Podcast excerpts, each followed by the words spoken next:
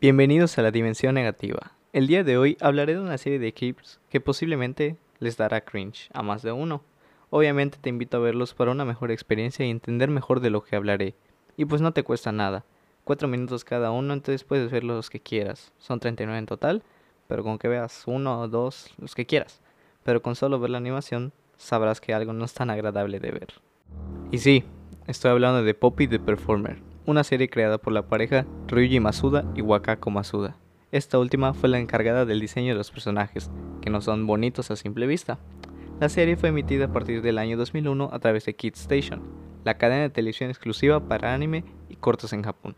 La serie cuenta con un total de 39 episodios, más un especial de Año Nuevo y un manga dibujado en 2002. Cada uno de los episodios tiene una duración de 4 minutos, como he dicho anteriormente. Como dato, el 95% de la serie, ninguno de los personajes habla y todo el argumento, si podemos decirlo de esta manera, se expresa a través de las acciones de los protagonistas. Durante la serie vamos a conocer principalmente a tres personajes, Poppy, Kedamono y Papi. Estos tres son los que a lo largo de toda la serie veremos casi en todos los episodios y hasta el final de esta. Por ejemplo, podemos comenzar con Poppy pues nosotros sabemos que es un chico rubio que mayormente viste una pijama de rayas blancas, con rosa acompañada de orejas de conejo y una cola de gato. Poppy toda su vida ha estado en el circo donde ocurre la serie. Se sabe que tiene 17 años y tiene un temperamento un cuanto especial. Es malicioso, travieso, celoso, explosivo y pues tiene a no importarle a nadie que no sea él. Se sabe que tiene una hermana pequeña llamada Marifa y su padre es Papi. Luego tenemos a Kedamono, es una especie de lobo felino, ya que no se especifica en la serie.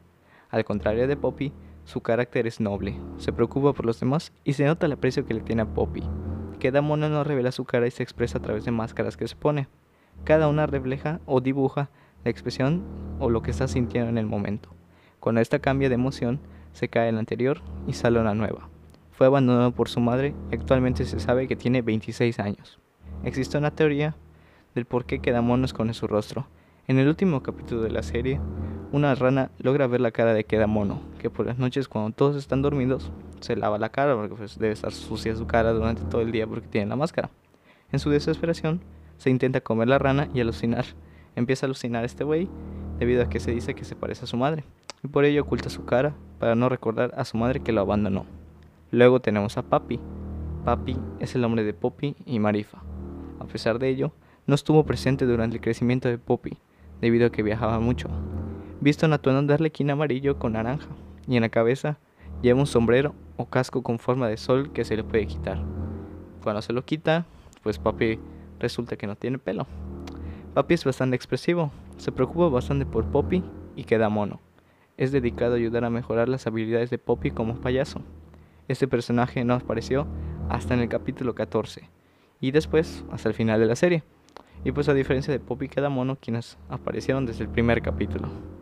Luego existen pues varios personajes que no son tan recurrentes en la serie, como un alien, un carro elefante que creo se llamaba Paula, y versiones femeninas de Poppy y de, de Kedamono. Poppy the Performer no es libre de controversias por obvias razones.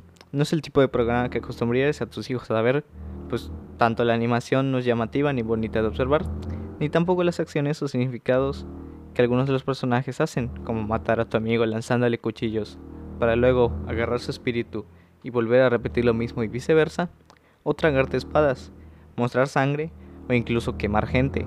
De hecho hay un capítulo que queman al marcianito, entonces ese pues está medio, medio chistosón.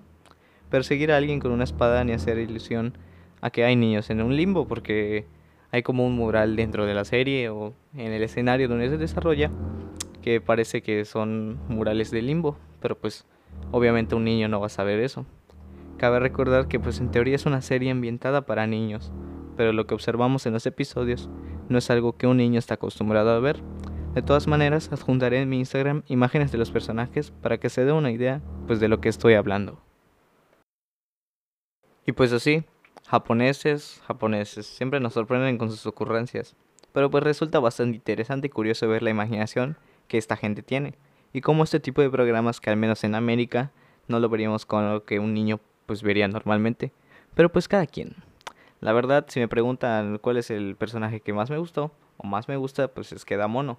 De hecho, cuando buscas imágenes de Popular Performer, pues salen bastantes de Kedamono, porque creo que es como que el personaje que más le gusta, como que a la, pues a la mayoría de la audiencia que tiene esta serie, o tuvo esta serie.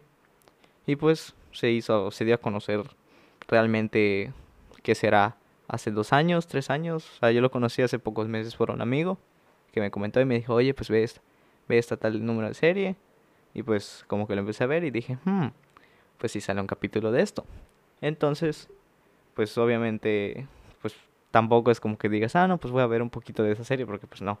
Entonces, la verdad, para, no sé, tipo matar la curiosidad, pues técnicamente lo podrías hacer y ver qué tal o qué tanto, pues depende del revuelo que te cause, ya sabes. Entonces, técnicamente no te lo podría recomendar en el sentido de que diga, no, es muy buena, es muy buena serie, porque pues técnicamente ni hablan. Entonces, para ver hacia los Happy Tree Friends, por ahí, pero es como un Happy Tree Friends mm, japonés.